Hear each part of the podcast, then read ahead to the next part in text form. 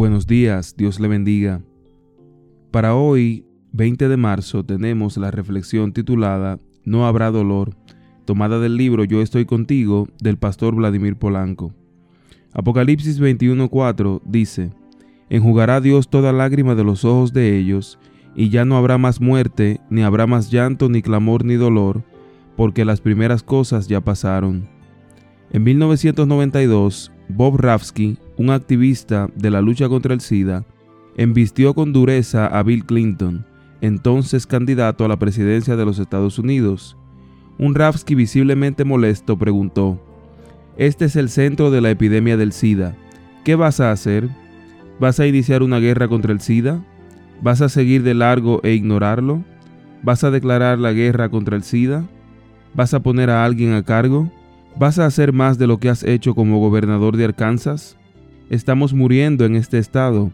¿Qué vas a hacer con el SIDA? Clinton comenzó a responder, pero Rapsky volvió a la carga con más preguntas.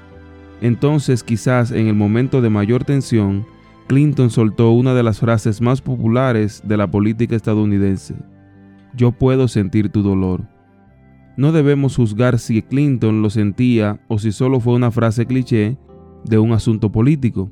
Sin embargo, según un artículo publicado en la revista Psychology Today, un estudio realizado por la Universidad de Ciencias y Salud de Oregon sugiere que existe la posibilidad fisiológica de que realmente podamos sentir el dolor ajeno.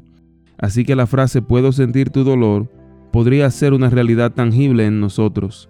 De lo que sí podemos estar seguros es de que Cristo siente nuestro dolor Describiendo la obra que realizaría el Señor, el profeta dijo, Ciertamente llevó Él nuestras enfermedades y sufrió nuestros dolores.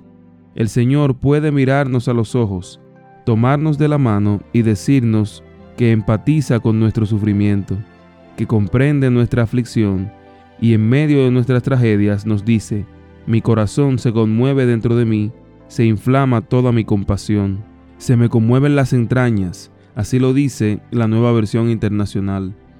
La compasión divina no se limita a sentir lástima por el dolor humano, sino que incluye el plan para erradicarlo. Y ese plan será una realidad definitiva cuando se cumpla esta promesa. Enjugará Dios toda lágrima de los ojos de ellos, y ya no habrá más muerte, ni habrá más llanto, ni clamor, ni dolor, porque las primeras cosas pasaron.